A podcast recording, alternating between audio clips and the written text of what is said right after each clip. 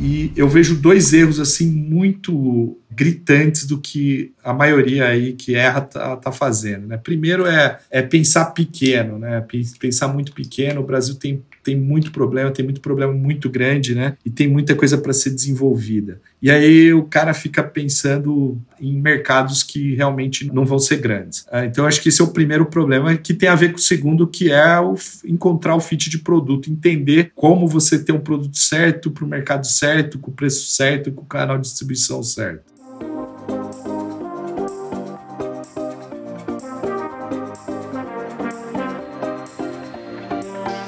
Olá, seja muito bem-vinda e muito bem-vindo a mais um episódio do Startup com VC, podcast no qual a gente sempre traz um empreendedor de destaque para contar a história dele, da empresa, os sucessos, os fracassos, sempre num papo reto aqui, bem franco, para você que está pensando em montar a sua empresa ou que já está empreendendo, aprender com quem já está um pouco mais na frente na jornada de montar a sua startup. Essa quarta temporada tem o foco de Product Market Fit, né, que é aquele o encaixe entre a solução solução que a empresa oferece, que a startup oferece, e o problema que o mercado tem, o encaixe dessas duas coisas que às vezes é tão difícil no início da empresa, mas que destrava tanto valor e tanto crescimento quando o empreendedor, o time, encontra. E aí a gente decidiu focar essa quarta temporada nesse assunto. Deixa eu me apresentar, eu sou o Felipe Manzano, eu sou responsável por Equitas VC, que é um fundo de venture capital focado em startups em estágio inicial, justamente com uma atenção especial em relação a ajudar essas startups a encontrar product market fit é um tema muito importante aqui pra gente. A gente leva isso muito a sério e é ótimo poder dividir com vocês no podcast a história de várias empresas de sucesso que já encontraram e detalhar como elas encontraram. O convidado de hoje com certeza encontrou Product Market Fit muito rápido, Carlos Cera, que é fundador e CEO da Superlógica. A Superlógica é uma plataforma para administração de condomínios imobiliárias, é líder no Brasil, é uma empresa que tem mais de 100 mil condomínios sob sua responsabilidade responsabilidade e é uma mistura entre software as a service, né, o SaaS, e uma fintech. Também tem instituição de pagamento, então tem um componente bancário no business de Superlógica. A empresa foi fundada pelo Carlos e pelo irmão dele em 2001 e no episódio o Carlos conta a história da empresa, ela cresceu muito nos últimos anos. Hoje ela tem mais de 600 funcionários. Ele conta como foi o começo, como é que ele criou a empresa, como é que eles encontraram o product market fit, quais eram as dores iniciais dos clientes que eles atacaram. Como é que eles hoje em dia, com a empresa enorme, né, com mais de 600 pessoas, continuam escutando o cliente para definir roadmap de produto? A Superlógica tem uma agenda muito forte de aquisições, ela vem comprando empresas há bastante tempo, inclusive para reforçar essa estratégia, levantou um round de 300 milhões de reais com a Warburg Pincus, que é um fundo de investimentos norte-americano. E o Carlos comenta como é que foi essa questão de não só tocar as aquisições, a integração pós-aquisição, do ponto de vista tanto de processos quanto de equipes quanto de cultura. Ele fala também sobre os experimentos que deram errado, como toda startup, como toda empresa, várias coisas não dão certo, dão errado, inclusive é comum mais coisas darem errado do que certo, e o Carlos comenta sobre isso, coisas que ele tentou, projetos em que eles investiram e que não deram certo, deram prejuízo, deram errado, e ele divide isso com a gente durante a conversa aqui. E ele fala como é que é tocar uma empresa que, apesar de ser líder de mercado, está crescendo muito, levantou capital há pouco tempo, está numa agenda forte de expansão através de aquisição aquisições e orgânica. E o Carlos conta como é que é tocar esse dia a dia de uma empresa de altíssimo crescimento, altíssimo potencial, mercado bastante grande aqui no Brasil. Então, um papo bom pra caramba. O Carlos foi super aberto, trouxe, enfim, várias coisas que deram certo também coisas que deram errado. Eu espero que você goste desse papo. A gente gostou muito de conversar com o Carlos. Então, vamos pro episódio. Fala Carlos, bem-vindo ao Startup com VC. Prazer ter você aqui hoje com a gente. Queria que você começasse contando um pouco o que, que, a empresa faz, a história da empresa. Se você puder dar um resumo pra gente desses últimos mais de 20 anos né, de empreendedorismo, seria legal. Legal, Felipe. Prazer é meu. Obrigado pelo convite. Estou muito honrado aí de participar aqui, poder falar um pouco sobre a Superlógica, sobre a minha história. Comecei a empreender bem cedo, né? Um pouco antes de 18 anos. Meus pais, eles junto com a minha irmã, criaram um buffet infantil e na época eu estava fazendo computação na Unicamp, né? Eu fiz uma computação na Unicamp, meu irmão também. E a gente começou a trabalhar nesse buffet infantil e foi aí que eu aprendi a empreender, a trabalhar de verdade. Foi super legal aquela época. Mas quando eu estava me formando, meu pai queria que eu trabalhasse com a minha faculdade, e aí ele vendeu o buffet total contragosto meu, já estava gostando bastante de trabalhar com aquilo. E foi aí que eu montei a Superlógica, né? Foi por volta do ano 2001, encontrei o Lincoln e o Lincoln tinha acabado de se aposentar para o Banco do Brasil. Eu peguei meu irmão, que também fazia computação na Unicamp, e a gente começou a Superlógica, né? A gente começou com um software para gestão de condomínios. Tivemos muito sucesso em 2010, né? Nove anos depois, a gente já estava líder de mercado, a gente tinha uns 7% do mercado, ainda não era uma liderança tão consolidada como a gente tem hoje. A gente tem mais de 50% do mercado de todos os condomínios do Brasil estão com a gente. Né? Só que em 2011 eu principalmente tinha uma desilusão com esse mercado, né? Eu bolei uma assembleia virtual de condomínios e aí eu coloquei no ar e os nossos clientes, que são clientes bem tradicionais, eles não quiseram nem testar o produto, né? Tudo bem, 10 anos atrás era um produto que ainda não estava na época dele. Agora com a pandemia que ele veio a explodir, né? Então uma utilização muito grande da Assembleia Virtual de Condomínios. Mas isso me chateou bastante do mercado que eu tava e aí eu resolvi é, atacar outros verticais, né? Então a gente pegou o nosso software, que era um software que sabia muito fazer recorrência, e eu vi que tinha outros segmentos que não estavam tão bons quanto quando a gente estava em condomínios. Né? Então a gente abriu, fomos para o ramo imobiliário, principalmente no mercado de locação. Hoje, 600 mil contratos de locação são feitos por esse nosso software que a gente criou nessa época. A gente foi para o mercado de SaaS, né, de Software as a Service. Né? Temos um software que é bem consolidado nessa área também. E a gente foi fazer escolas também. Esse foi bem mais difícil, porque a escola é um bicho totalmente diferente, né? tem algumas peculiaridades e a gente foi o que a gente menos teve sucesso. Né? Então a gente se tornou naquela época um software para o mercado recorrente, né?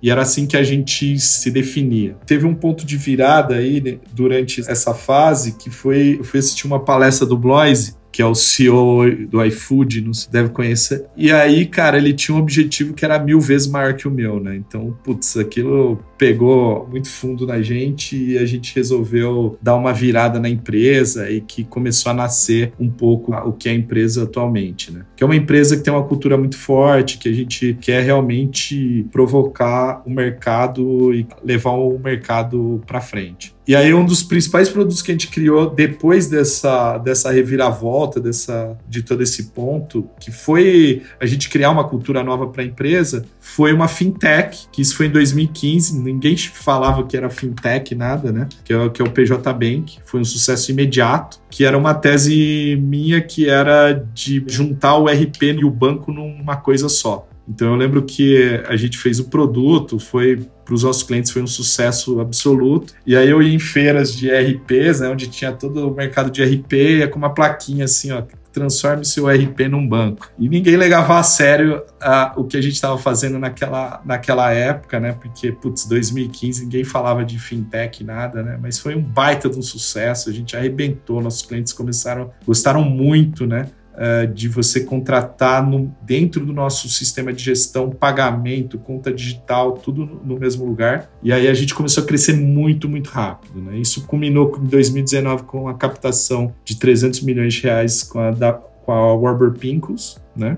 E aí em 2020 a gente começou a fazer aquisições. A gente comprou nosso principal concorrente é, no Rio de Janeiro, em São Paulo também foi em 2021, compramos solução, Carsoft, Condomob, Áreas, First Control e a última foi a Arbo, né? Uh, com esse dinheiro que a gente captou, né? A gente acelerou bastante nos últimos anos e estamos consolidando a nossa visão de mercado, que é se transformar numa plataforma habitacional completa, com a jornada inteira, desde a compra do imóvel e, e, e todo momento que você fica no imóvel, tudo que tem a ver com a sua casa, a gente conseguir uh, criar um ecossistema para resolver, um aplicativo para resolver toda, toda essa jornada.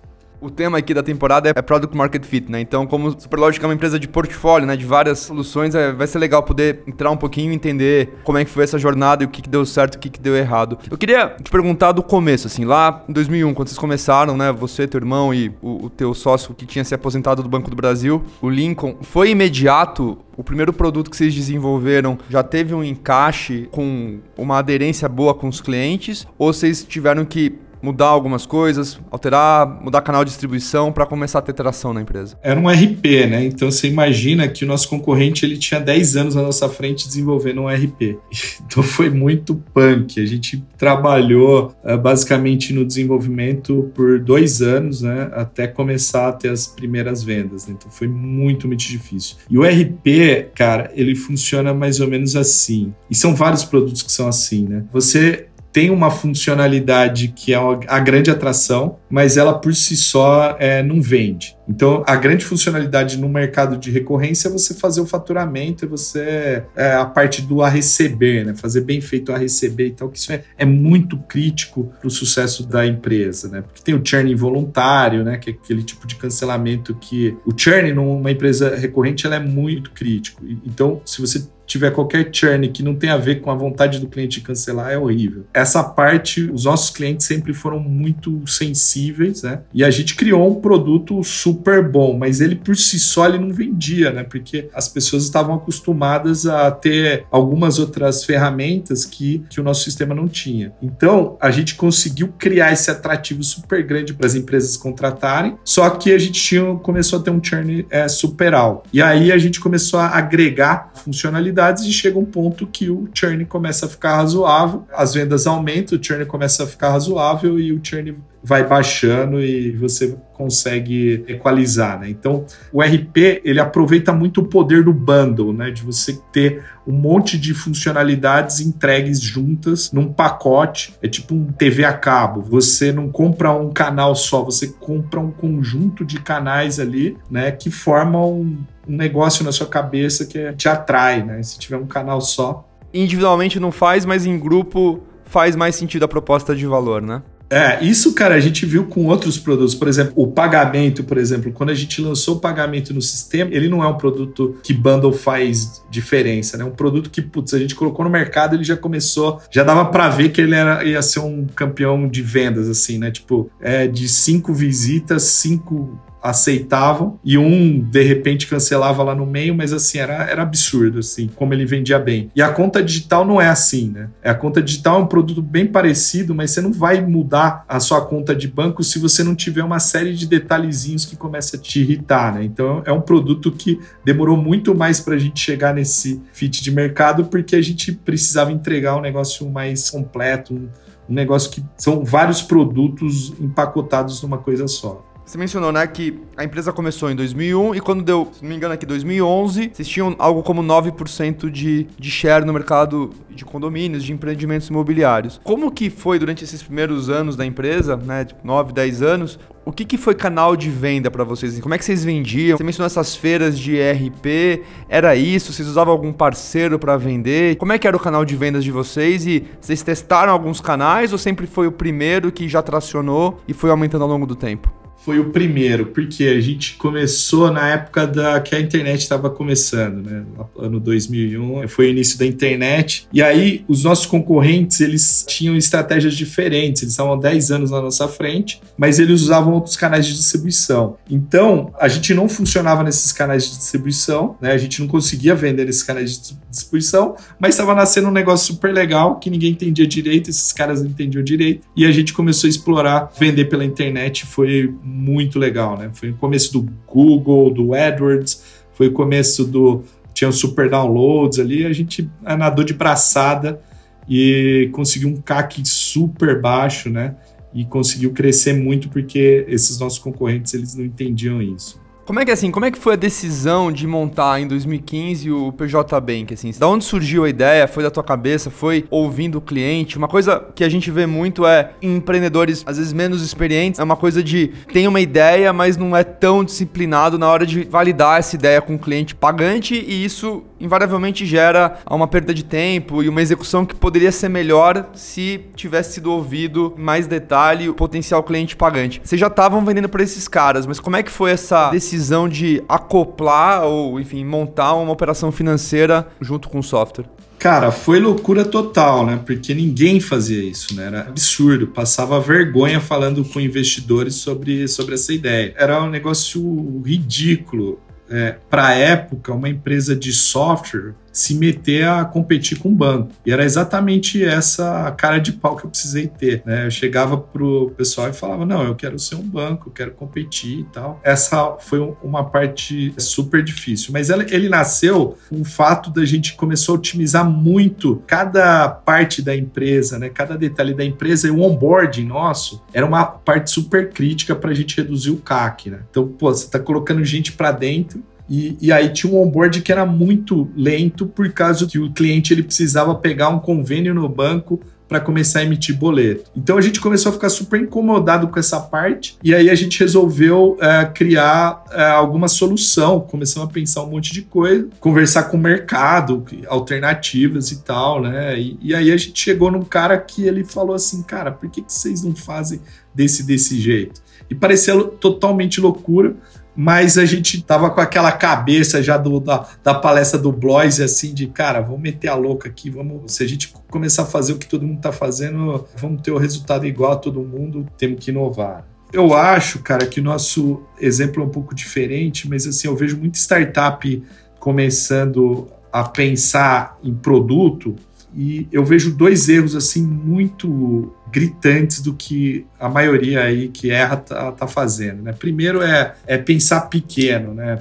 Pensar muito pequeno. O Brasil tem tem muito problema, tem muito problema muito grande, né? E tem muita coisa para ser desenvolvida. E aí o cara fica pensando em mercados que realmente não vão ser grandes. Ah, então acho que esse é o primeiro problema que tem a ver com o segundo, que é o, encontrar o fit de produto, entender como você ter um produto certo para o mercado certo, com o preço certo, com o canal de distribuição certo. E o timing também, né? O timing certo também, né? É, e aí o timing já é difícil pra caramba.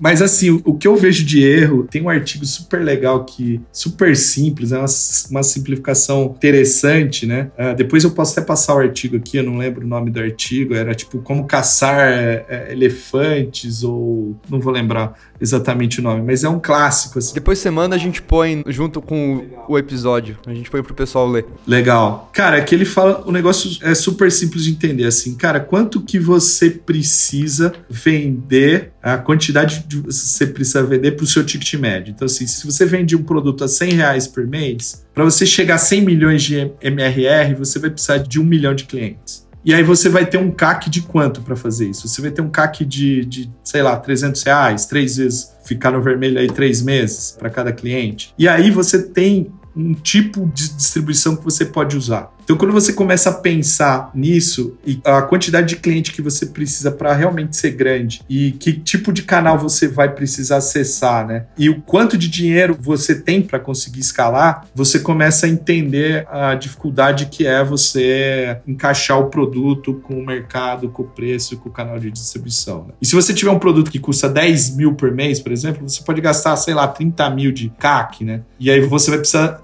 ter 10 mil clientes para chegar a 100 milhões de MRR. Então esse artigo ele falava um pouco isso e eu vejo que a maioria das empresas que eu converso que estão cometendo esse tipo de erro, né, de fit de produto, tem a ver com né, não entender essa matemática por trás do esforço que você precisa ter para conseguir ser relevante. Uma pergunta que eu gostaria de fazer, Carlos, você mencionou, né, que ao longo da história de Superlógica foram lançados alguns produtos, teve uma expansão para algumas coisas que não deram tão certo, como o negócio de escola escola, né? Que era uma persona diferente da que vocês atendiam. Eu queria que você comentasse algum experimento, alguma funcionalidade ou algum módulo que vocês lançaram que não deu certo, o que, que ele se propunha a fazer, né? E, e também, na tua visão agora, a posteriori, por que, que não deu certo, o que, que faltou validar ou qual que era a premissa que estava errada e que levou ao não sucesso desse teste, dessa iniciativa? Tem um produto que a gente ainda está em discovery, que a gente ainda não conseguiu descobrir como o enigma dele, né? Como conseguir é, vender, que é um produto super interessante, que é seguro residencial. É um seguro super barato, entrega um baita de um valor para as pessoas. A gente tem um canal de distribuição, a gente consegue chegar nessas pessoas. A gente não conseguiu ainda colocá-lo de pé. Né? Tem uma questão cultural, mas também o nosso canal de distribuição ele não é tão, tão eficiente. Né? Então a gente está tentando fazer vários testes para fazê-lo funcionar e não estamos conseguindo. Na tua visão como CEO,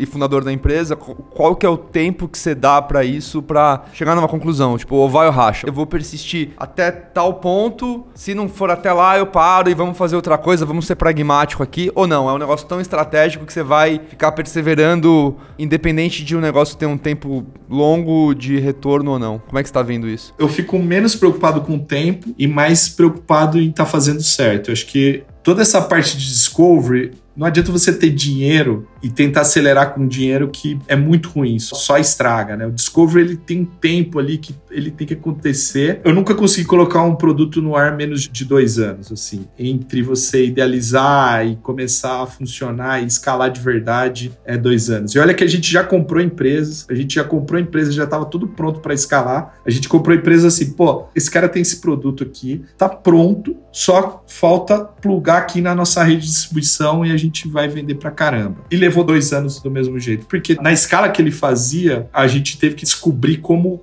escalar isso, como montar uma estrutura para escalar isso na velocidade que a gente pretendia, né? Então levou dois anos do mesmo jeito. Mas assim, a parte de discovery, eu vejo bastante gente cometer esse erro, principalmente de você tentar acelerar uma coisa que ele precisa caminhar devagar mesmo, né? Você não tem técnica ali, tem um monte de coisa que você pode fazer, mas o melhor é você colocar pessoas que têm esse feeling, né, que já fez um discovery antes, com o menor investimento possível, das ferramentas para ela conseguir, mas não tentar acelerar é isso mais do que pode acelerar, né? É tipo aquilo de nove mães não fazem um filho em um mês, né? Tem a parte de tecnologia, mas tem a parte de descobrir como vende, tem questões culturais, tem nossa, tem um monte de detalhes que precisam ser descobertos com calma, com tranquilidade. Se você coloca muito dinheiro, atrapalha. Agora, quanto ao tempo, eu não sei se você está gastando um dinheiro razoável, não é muito dinheiro, eu acho que você pode demorar mais tempo, né?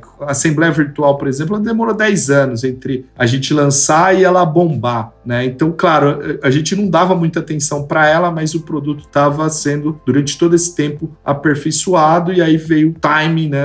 Muito forte, pandemia e explodiu.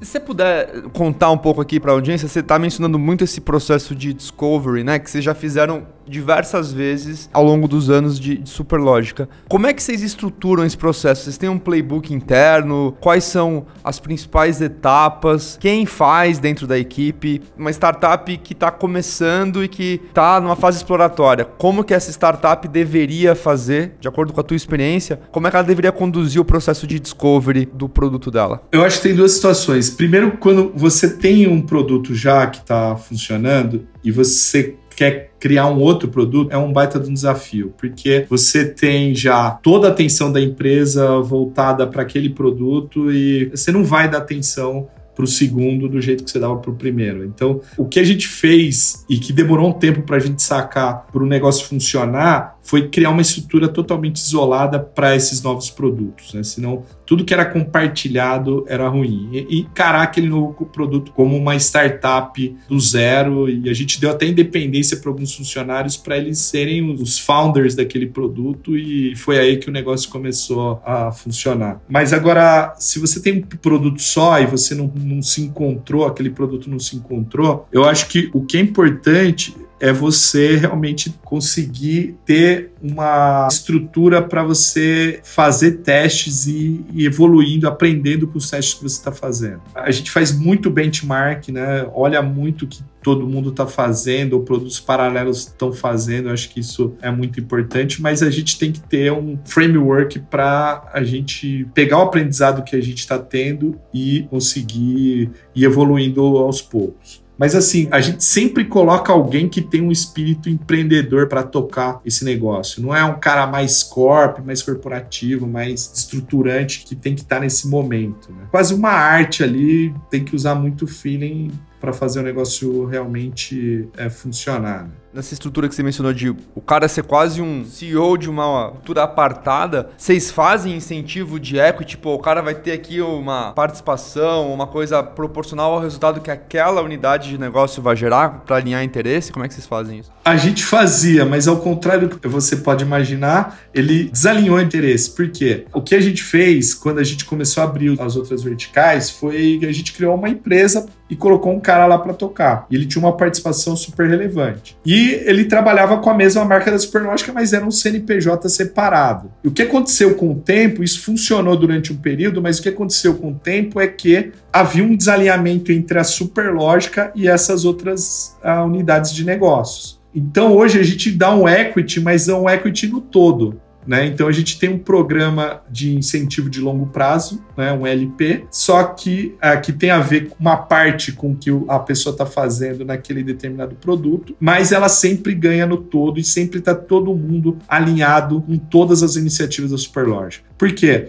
Porque se o produto não estiver bom, a gente pode desligar e ninguém fica chateado, a gente pode juntar uma coisa com outra, fazer um bundle diferente, né? A gente gosta muito de fazer bundle porque funciona pra caramba. Então, é essa flexibilidade para fazer o que a gente quiser e tá todo mundo alinhado é imprescindível, né? A gente teve muita confusão porque a gente tinha uma parte do negócio, a pessoa ganhava sobre uma parte do negócio, né? Muita confusão mesmo. A gente chegou num ponto que a gente teve que realmente comprar tudo porque estava ficando insuportável. Mudando um pouco de assunto, Carlos, Superlógica tem uma história longa já de aquisições e de fusões, numa tese clara de consolidação. Você mencionou, né, que em 2011 a empresa tinha 9% do mercado, alguns anos depois cresceu, juntou e hoje tem mais de 50% né, do mercado presente, mais de 100 mil empreendimentos gerenciados. O que eu gostaria de perguntar é o seguinte: quais são, na tua experiência, os principais cuidados que você tem que ter numa aquisição em relação à questão de integração, cultura entre empresas? Quais são as coisas que você viu na tua experiência que deram certo? Outras que você errou, que deram errado, que, né, que a empresa fez mal e que se você pudesse voltar, você faria diferente. A gente aqui é muito interessado nos erros, porque a gente acha que isso agrega valor para quem tá escutando de não cometer os mesmos erros. Então, se você puder comentar um pouquinho, seria massa pro pessoal que tá aqui avaliando, vender sua empresa, comprar uma outra, quais os cuidados, né, dado que você tem uma longa experiência nesse aspecto aí. Antes de mais nada, você só tem que fazer negócio com quem você gosta, cara. Putz, se você se juntar com alguém que você não tem afinidade, é um baita de um problema, né? Um casamento, né?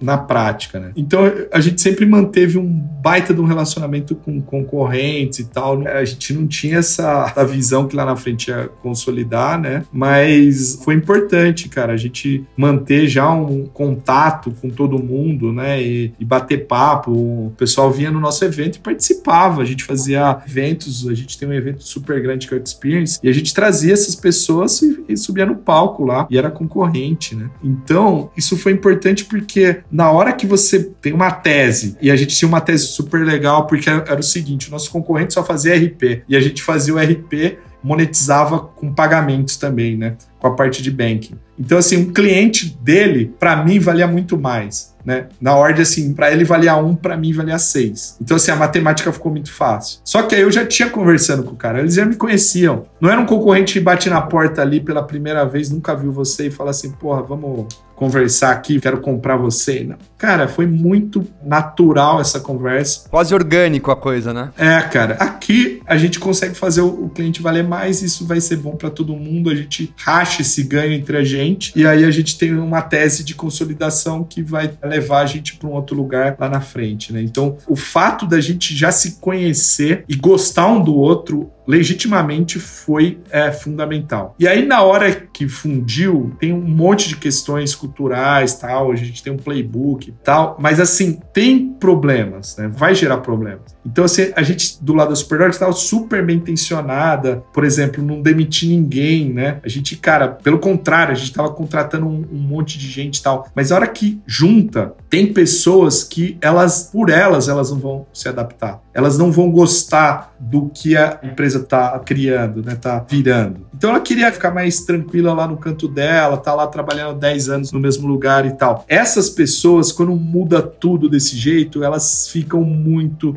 incomodadas, né? Eu acho que o nosso maior erro com a primeira aquisição foi que a gente gastava muita energia para trazer esse cara para a cultura, empolgar esse cara para o que a gente estava fazendo. E aí o que aconteceu é que a gente gastou toda essa energia e de repente o cara é, pedia as contas e a gente ficava super, super chateado. A gente aprendeu a deixar algumas pessoas irem, né? Essas pessoas que, claro, a gente não gosta de perder ninguém, a gente tá aqui para aumentar o time, para fazer coisas cada vez mais relevantes, mas a gente aprendeu a, putz, se esse cara é, realmente não tiver gostando do que é agora a empresa, a gente é, precisa deixar ele ir o quanto antes e vamos arrumar alguma coisa para ele em algum lugar e tal, vamos tentar realocar, mas não tentar ficar excessivamente trazendo o cara, um cara que não quer para o jogo foi isso, né? E, e, tem muita coisa de comunicação, de deixar as pessoas tranquilas. Acho que essa parte cultural é muito desafiadora, né? Porque é um choque que acontece inevitavelmente, é um choque de cultura que acontece, mas assim, para quem entende o que está acontecendo, é uma mudança para muito melhor, né?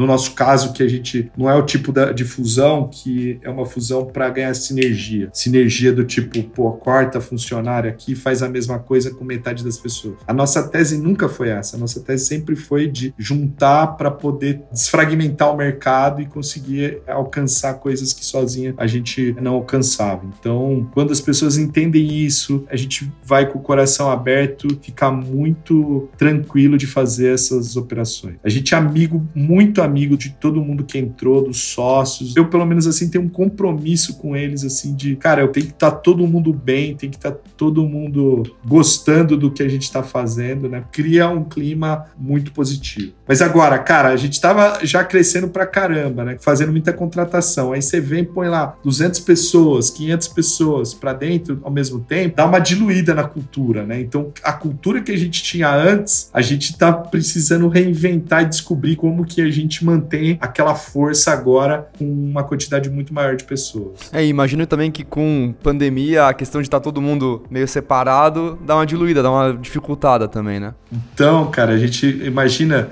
é, a gente não poder se encontrar, fazer um evento, fazer uma festa, abraçar todo mundo, a pessoa olhar nos seus olhos e ver quem você é, né? Fica muito distante, né? E a gente nunca gostou dessa distância. Os fundadores nunca tive uma sala para mim, sempre tive no meio da galera ali, sempre, sempre eu fui muito próximo, né? E agora, pandemia, ficando dentro de casa, é muito estranho isso pra gente, né? Eu queria te perguntar um pouquinho sobre cultura, porque hoje, com as aquisições todas, Superlógica tá com quantos colaboradores hoje? 1.100 por aí, tá chegando em 1.100 na tua experiência, assim, de. Eu acho que tem muito né, de liderança pelo exemplo, mas quais foram, assim, na tua experiência, assim, na tua visão, os principais pontos da cultura de Superlógica que levaram ao sucesso da empresa e quais foram os mecanismos mais eficazes para você conseguir transmitir e replicar esses valores para uma equipe que veio crescendo muito ao longo dos anos, especialmente nos últimos, nos últimos três anos, desde o investimento em 2019. O que funcionou muito para a gente no começo foi o que a gente chamava de missa. É um nome estranho, mas é o nome que a gente, a gente deu. Que, é, que era o seguinte: foi até começou depois daquela palestra do Blois que eu falei, que a gente ficou muito incomodado, que ele tinha um, um, objetivo mil vezes maior que o nosso, a gente chegou na empresa e o que a gente fez? A gente falou assim, cara, chamou todo mundo, pela primeira vez, se uniu todo mundo e, e falou o seguinte, cara, nosso objetivo é muito pequeno, cara, vamos usar a sonhar mais alto. E aí a gente pensou num objetivo que na época era até ridículo, né? Que era ser um time de desenvolvimento melhor do mundo, né? Mas o que a gente fez ali foi engraçado, foi a gente pediu para todo mundo fazer uma lista de 10 itens para a gente conseguir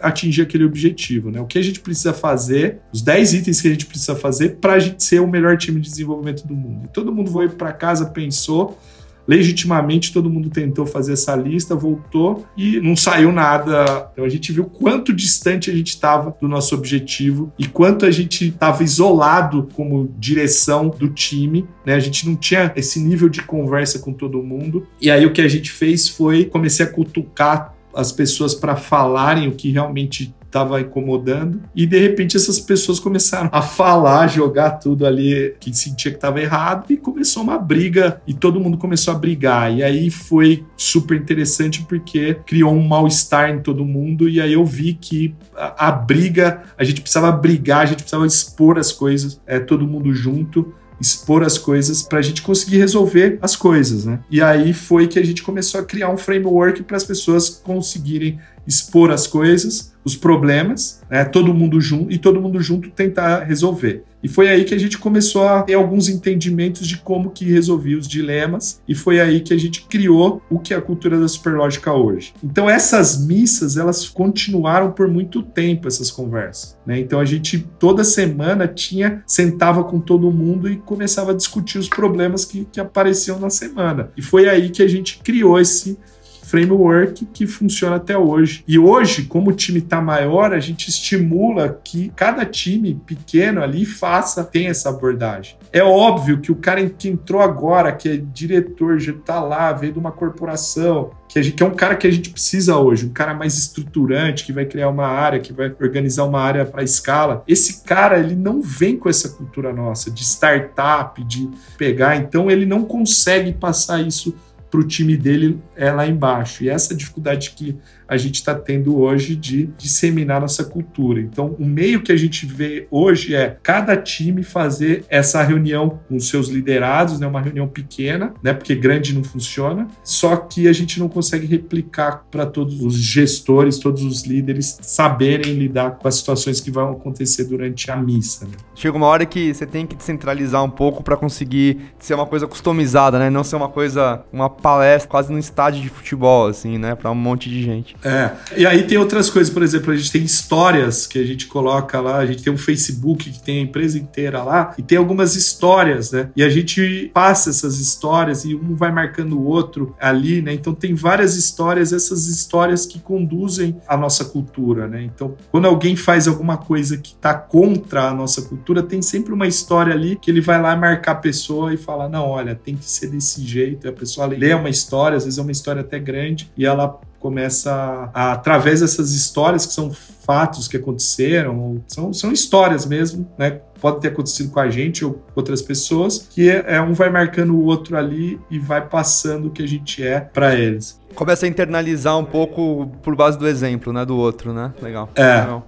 A gente tá chegando aqui no final do, do, nosso papo, mas eu gostaria de perguntar uma coisa que é em relação a esse processo de empreender e de montar a empresa, né? Você tem uma história longa, super bem sucedida. O nosso público aqui do podcast são ou empreendedores em estágio inicial ou jovens que estão pensando em largar o emprego para ir empreender. O que, que você sabe hoje teria sido útil se você soubesse quando você começou lá em 2001, depois que teu pai vendeu o buffet e você ficou triste e entrou nesse rumo que levou à construção do Superlógico. O que, que teria sido útil, né, para você ter ainda mais sucesso do que você já tem, né, com base na tua experiência atual?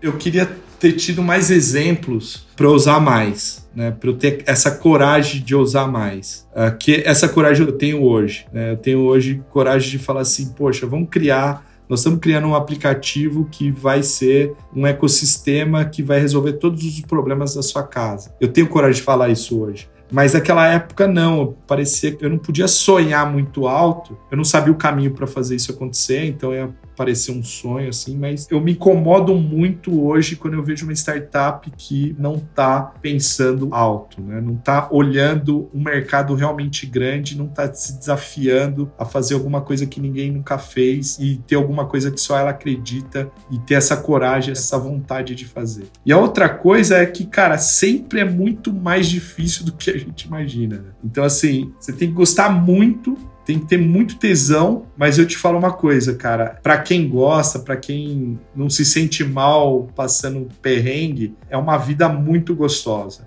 é uma, uma vida muito prazerosa de você criar produtos e ver o seu produto funcionando, mudando a cara do mercado e fazendo as coisas acontecerem. Né? Então, se você gosta realmente, se você tem essa convicção de que você consegue fazer aquilo, a convicção de que consegue ninguém tem, né? Na verdade, né? nunca tive nenhum dos produtos eu tive tanta convicção. Eu sempre tenho medo de que vai dar errado. É, mas é colocar para fazer e imaginar que vai demorar muito tempo mesmo, vai ser cansativo e mas vai compensar para caramba. É como ter um filho, né? Não tem coisa mais maravilhosa e trabalhosa do que ter um filho. Eu acho que ter uma empresa e começar uma empresa, um negócio, ter uma ideia que ninguém teve, todo mundo te desafia e depois você vê esse negócio dando certo. É um prazer muito grande, talvez comparável com ter um, ter um filho. Carlos, obrigado aí pelo nosso bate-papo. Acho que tem muita coisa aqui que você falou hoje que vai ser útil para quem está escutando. queria agradecer pelo teu tempo e se quiser deixar algum recado aqui para a turma que está ouvindo, fica à vontade. Legal, Felipe. Muito obrigado você, cara. Gostei muito do papo. E se alguém quiser conhecer a Superlógica, entra lá em superlógica.com. Quiser entrar em contato comigo também. Eu gosto muito de ouvir histórias, de ajudar no que eu posso. Eu tenho uma agenda que realmente é, me limita um pouco, mas se encaixar na minha agenda aqui, quando se você tiver tempo, paciência para me contactar aqui, a gente marca daqui seis meses, mas eu gosto muito de falar com todo mundo. Boa. Fechado. Obrigado, Carlos. Falou. Valeu, Felipe. Abração. Tchau, tchau. Abraço.